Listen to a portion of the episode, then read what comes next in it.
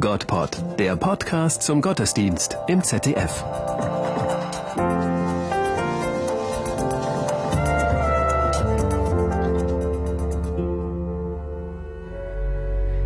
Im Fenster unserer Hauskapelle leuchtet der brennende Dornbusch.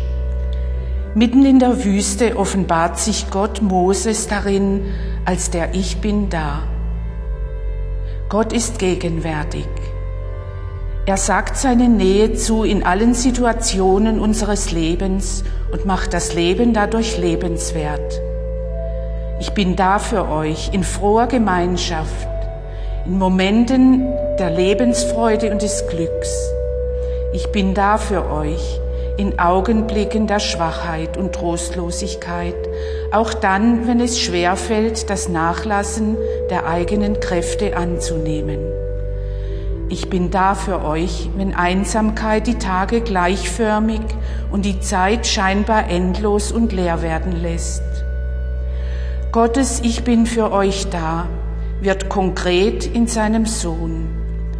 Jesus Christus stieg am Kreuz in die tiefste Dunkelheit menschlichen Lebens hinab.